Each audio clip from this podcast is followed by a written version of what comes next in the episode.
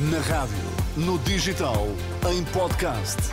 Música para sentir, informação para decidir.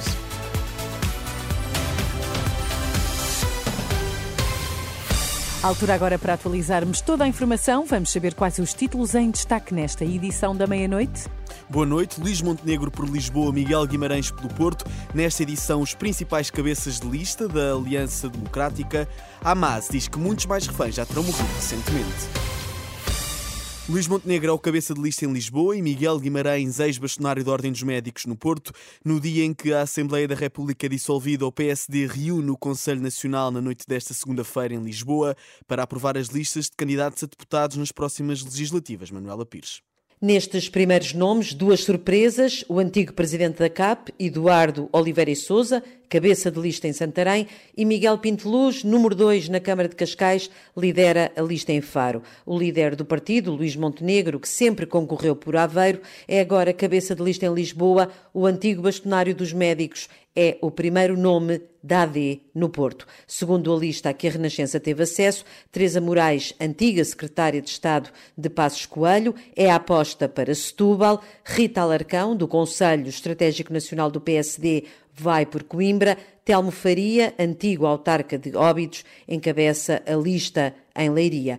Para Castelo Branco, o PSD foi buscar Liliana Reis, deputada municipal do PSD no Fundão e professora universitária. Com exceção de Luís Montenegro e Teresa Moraes, todos os outros candidatos são uma estreia na Assembleia da República. Os principais cabeças de lista da Aliança Democrática para as legislativas de março, aqui explicados pela jornalista Manuela Pires, Montenegro encabeça a lista no Círculo de Lisboa, decisão inédita, isto porque o presidente do, PSP, do PSD foi sempre eleito deputado por Aveiro. Bem mais a norte, André Ventura encerrou ao início da noite a convenção do Chega, em Viana do Castelo, e optou por anunciar um rol de propostas para as legislativas, a começar pela educação, o presidente do partido quer recuperar o tempo de serviço dos professores durante os próximos quatro anos. E o compromisso, este é claro e valor, ao contrário de Pedro Nuno Santos, é que em quatro anos o Chega recuperará o tempo de serviço destes professores, porque eles merecem, a escola merece e a educação em Portugal merece. Ventura garantiu ainda que quer o regresso das parcerias público-privadas na saúde e reverter a lei da nacionalidade, pontos de um discurso onde o líder do Chega prometeu muito, mas explicou pouco e que mereceu críticas da esquerda à direita. O PSD garantiu uma vez mais que não vai governar com o Chega e acusou André Ventura de só ter propostas populistas e pouco sérias para os problemas dos portugueses. À esquerda, nenhum partido marcou presença, mas o governo fez representar pelo secretário de Estado do Desporto, João Paulo Correia, lamentou que que Ventura continua a tentar virar os portugueses uns contra os outros através de um discurso de ódio e recheado de mensagens falsas. O Hamas admite que mais reféns israelitas terão morrido recentemente e que outros estarão em grande perigo. Num discurso emitido pelo canal de televisão da faixa de Gaza, o porta-voz do braço armado do grupo terrorista atira a responsabilidade para Israel. Nas mãos do Hamas permanecem ainda 130 dos 250 reféns, isto hoje que passam 100 dias desde o início do conflito. Em Lisboa, milhares de pessoas pessoas protestaram esta tarde numa ação que arrancou junto à, emba à Embaixada dos Estados Unidos e que parou na representação diplomática de Israel.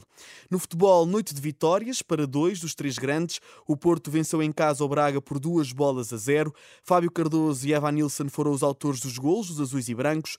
Após a partida, Sérgio Conceição destacou que a equipa está cada vez mais sólida e que isso é importante para a segunda volta do campeonato que começa já na próxima jornada. A equipa uh, ultimamente tem-se mostrado sólida em todos os momentos do jogo e isso é importante para a nossa caminhada, sem dúvida, sem dúvida nenhuma, para, para a segunda volta que aí vem. Sempre difícil, mas estamos aqui para dar luta e vamos uh, à procura dos nossos objetivos. Nosso objetivo é claramente uh, ganhar este campeonato, chegar à final da Taça Portugal e tentar conquistá-la e na Liga dos Campeões fazer o possível para, para, para passar aos quartos. faz parte daquilo que é o nosso trabalho, a nossa ambição e a nossa, e a nossa, a nossa forma de pensar neste clube.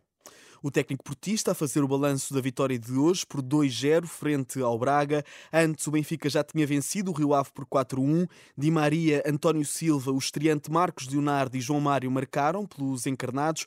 Um jogo que o treinador benfiquista Roger Schmidt admitiu que não foi fácil, mas revelou que a conversa ao intervalo com os jogadores foi essencial para ganhar a partida.